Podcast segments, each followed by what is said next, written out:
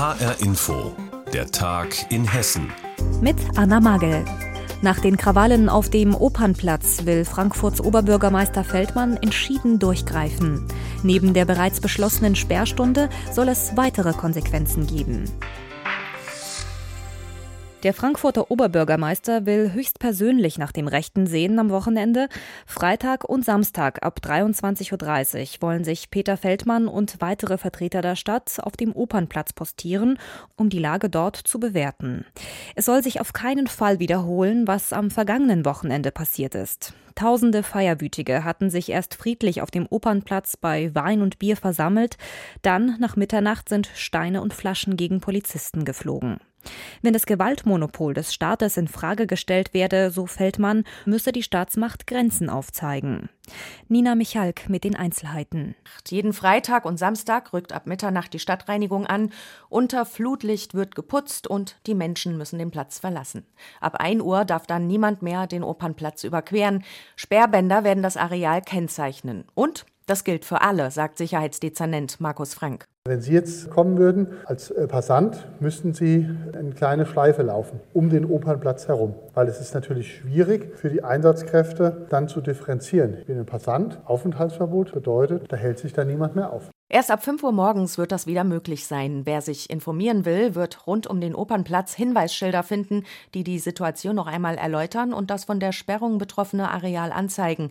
Außerdem hat die Stadt gegen acht bekannte Randalierer, gegen die auch Ermittlungsverfahren laufen, sogenannte Aufenthaltsverbotsverfügungen durchgesetzt erklärt Vizepolizeipräsident Walter Seubert. Diese gelten in der Nacht von Freitag auf Samstag und von Samstag auf Sonntag jeweils von 18 Uhr abends bis 6 Uhr morgens. Und es gilt für den Bereich des Opernplatzes und auch der Fressgasse. Und bei Verstößen drohen Platzverweise, drohen in Gewahrsamnahmen und natürlich auch ein Zwangsgeld bis zu 1000 Euro, was dann dort verhängt werden kann. Um diese Sicherheitsvorkehrungen durchzusetzen, wird die Polizei mit Bereitschaftskräften unterstützt, die auch an anderen Plätzen in der Stadtstreife laufen. Zusätzlich gibt es Alkoholkontrollen bei Autofahrern. Die Stadt hofft sehr, dass es keine weiteren Krawalle gibt. Sie will aus Frankfurt keine Festung machen, sagt Sicherheitsdezernent Frank, der sich dennoch sehr besorgt gibt. Das sind junge Menschen unterwegs, die eine extrem kurze Zündschnur haben. Wie kommt es dazu, dass Menschen so feindlich auftreten gegenüber Polizeikräfte, gegenüber Feuerwehrleute und Rettungsleute. Ist, was ist schiefgelaufen bei diesen jungen Leuten? Und das müssen wir auflösen. Wie auf die Menschen zugegangen werden soll, war heute kein Thema. Dafür aber die Frage, ob es denn doch bald Partys und andere Veranstaltungen in der Stadt geben könnte, auf denen sich Feierwütige austoben dürfen. Umweltdezernentin Rosemarie Heilig vertröstet. Der Ruf nach dem Zusammenkommen und sich zu treffen ist absolut verständlich. Wir sind ja mitten im Sommer. Es ist wahnsinnig gutes Wetter. Das wollen wir ja auch ermöglichen. Herr Frank und ich werden uns mit den Clubbesitzerinnen und Clubbesitzern treffen, denn es ist ja auch wichtig, dass Musikerinnen Musikerinnen und Musiker wieder auftreten können. Das wollen wir ja gerne machen. Wie schnell Frankfurt mit den Veranstaltern dann Konzepte und vor allem die geeigneten Plätze findet, konnte die Umweltdezernentin nicht sagen. Nur, dass es schon Ideen zu den Hygienestandards, Abstandsregeln und Einlasskontrollen gibt. Nach den Krawallen auf dem Opernplatz hat die Stadt Frankfurt ein neues Sicherheitskonzept. Infos dazu hatte HR-Inforeporterin Nina Michalk. Im Mai letzten Jahres ist eine 44-jährige Geschäftsfrau aus Offenbach auf dem Weg, ihr Kind vom Sport abzuholen. Als sie im Auto sitzt, fällt plötzlich ein Schuss. Der trifft die Frau am Hals und sie stirbt noch am Tatort. Der Schütze flüchtet und stellt sich Wochen später selbst der Polizei. Er ist der Ex-Freund der Schwester des Opfers. Jetzt hat das Landgericht Darmstadt den Täter zu lebenslanger Haft verurteilt. Darüber haben meine Kollegen Gerd Kuhn und Raphael Stübeck vor der Sendung gesprochen. Unser Reporter Raphael Stübig war im Gericht und ich habe ihn vorhin gefragt, wie denn der Mörder auf das Urteil reagiert hat. Erstmal mit versteinerter Miene bei der Urteilsbegründung, da hat er dann immer wieder ungläubig mit dem Kopf geschüttelt. Er hatte den tödlichen Schuss auf die Schwester seiner Ex-Freundin zwar eingeräumt, aber versucht als Versehen darzustellen. Also seine Version war die, es soll ein Streitgespräch erst gegeben haben. Der Hintergrund, er stammt selbst aus dem Familienumfeld seines Opfers, hatte mit der jüngeren Schwester der Getöteten eben eine Liebesbeziehung, war aber in der Familie wohl nicht gerade willkommen und er sagt, er hat sich von der Familie da auch bedroht gefühlt und habe dem Opfer bei dem Streitgespräch Streitgespräch dann mit der Pistole nur zeigen wollen, dass er sich auch wehren könne. Und dabei soll sich dann dieser tödliche Schuss aus Versehen gelöst haben. Nach dem heutigen Urteil war es aber ein heimtückischer Mord. Das Opfer soll arg und wehrlos gewesen sein. Wie kamen die Strafrichter zu dieser Überzeugung? Ja, ganz einfach. Der tödliche Schuss, der traf die Frau auf dem Fahrersitz durch die geschlossene Seitenscheibe ihres Sportwagens. Also da spricht nichts dafür, dass es tatsächlich ein Streitgespräch erst gab. Zweitens haben auch Augenzeugen im Wagen dahinter gesehen, wie der Täter dicht an den Wagen des Opfers herangefahren ist, dann den Arm aus den Seitenfenster gestreckt hat. Dann gab es einen Knall und der Täter hat aufs Gas gedrückt und ist geflüchtet mit dem Auto. Und ja, auch die Obduktion, die hat ergeben, es war ein Schuss aus nächster Nähe unter einem Meter direkt in den Hals. Und das, so der Vorsitzende Richter, das macht nur jemand, der töten wollte. Bleibt die Frage nach dem Tatmotiv. Warum hat der Mann die Schwester seiner Ex-Freundin erschossen? Ja, es war, er war wie gesagt in der Familie seiner Ex-Freundin nicht gerade hoch angesehen. Das waren erfolgreiche Geschäftsleute, er hingegen arbeitslos und wohl auch nicht gerade arbeitswillig. Die Ex-Freundin, die hatte sich dann eben auch von ihm getrennt, was er nicht akzeptieren wollte. Und hinter der Schwester seiner Ex-Geliebten, da hat er nach Überzeugung des Gerichts eben die treibende Kraft auch gesehen hinter der Trennung. Dafür sollte sie büßen, also Tatmotiv Rache. Letztes Jahr ist in Offenbach eine Geschäftsfrau in ihrem Auto erschossen worden. Jetzt ist der Schütze wegen Mordes zu lebenslanger Haft verurteilt worden. Infos dazu hatte HR-Inforeporter Raphael Stübeck. Die einen finden sie schön, die anderen finden sie ganz fürchterlich. Die Rede ist von Schottergärten, also Flächen, die komplett mit Kies oder Schotter aufgeschüttet sind. Naturschützern sind sie schon lange ein Dorn im Auge, und zwar nicht wegen der Optik in erster Linie, sondern weil sie Pflanzen und Tieren wichtigen Lebensraum wegnehmen würden. Außerdem kann da auch Wasser nicht in den Boden versickern, denn unter den Steinen liegt oft Kunststoff. In Baden-Württemberg werden Schottergärten künftig deshalb verboten. Die grün-schwarze Landesregierung hat dort einen entsprechenden Gesetzesentwurf eingereicht. Doch wie sieht es bei uns in Hessen aus? Vor einem Jahr hat die hessische Umweltministerin Priska Hinz die hessischen Städte und Gemeinden dazu aufgerufen, die Schottergärten zu verbieten. Ob die Kommunen das tatsächlich umsetzen, darüber berichtet HR-Inforeporter Heiko Schneider. Die Gemeinde Weimar bei Marburg, Ortsteil Niederwalgern. Ein beschauliches Örtchen mit freistehenden Häusern und davor immer wieder Schotterflächen, hier und da geschmückt mit Glaskugeln. Steinwüsten, wie Reinhard Hoffmann sie nennt. Es fällt manchen älteren Leuten natürlich schwer, den Garten zu bearbeiten. Und die werden oft, wenn sie Gärtnereien oder diese Gartenlandschaftsbauer ansprechen, inzwischen dazu gedrängt, wir regeln das, wir legen eine Folie aus, kippen eine entsprechende Schottermischung darüber und das Ganze ist auf die Zeit hin geregelt. Reinhard Hoffmann ist einer von mehreren Ehrenamtlichen im Ort, die das ändern wollen. Der pensionierte Biologielehrer engagiert sich deshalb in einer Garteninitiative. Die betreibt seit vielen Jahren Aufklärungsarbeit in Schulprojekten oder gibt Anwohnern Tipps zur grünen Gartengestaltung.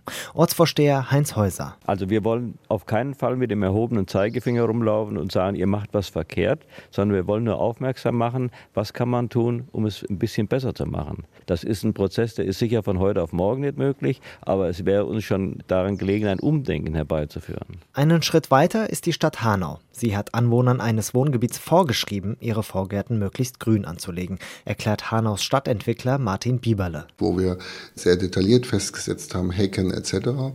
Und es fällt einem ins Auge, dass es ein anderes Quartier ist als eine Straße vorher. Man fährt um die Ecke und sieht, hier ist irgendwas anders und zwar schöner, grüner. Und so zwitschern hier die Vögel, während Bienen summen. Denn vor den modernen Einfamilienhäusern ist es tatsächlich grün. Rasenflächen, Blumen, Hecken. Und so ist die Stadt noch einen Schritt weiter gegangen und hat beschlossen, im Neubaugebiet Pioneer Park sind Steingärten komplett verboten. Geregelt ist das in der sogenannten Vorgartensatzung. Hanau war damit vor knapp einem Jahr eine der ersten Städte, die Steingärten verbieten. Ähnliche Vorgaben gibt es mittlerweile auch in anderen Hanauer Wohnquartieren und weitere sind geplant. Und weitere hessische Städte sind ebenfalls nachgezogen, Fulda und Kassel zum Beispiel. Viele Hessen finden das richtig. Das ist trist und traurig und hat ja nichts mit Natur zu tun. Furchtbar. Das wäre nichts für mich. Nee, für mich kommt das nicht in Frage.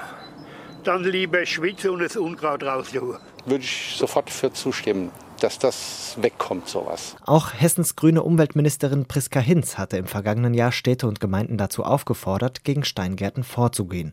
Ein landesweites Verbot ist nach Angaben des Umweltministeriums aber nicht geplant. Schottergärten werden in Baden-Württemberg verboten. Auch bei uns in Hessen sind die Steingärten in manchen Kommunen nicht erlaubt. Infos dazu hatte Heiko Schneider. Die Geschichte, die jetzt kommt, klingt wie aus einem Detektivhörspiel. Nur diese ist wirklich real. Ein zwölfjähriger Junge aus Wiesbaden ist mit seiner Familie im Urlaub und beobachtet einen Mann beim Geldstehlen. Daraufhin verfolgt er die Spuren des Täters ganz in Detektivmanier und löst den Fall, so dass die Polizei nur noch die Festnahme übernehmen muss. Jetzt ist der Kinderdetektiv für seine Courage und seinen Scharfsinn ausgezeichnet worden. In der hessischen Staatskanzlei gab es eine Belobigung. Hi-Inforeporterin Andrea Bonhagen war dabei.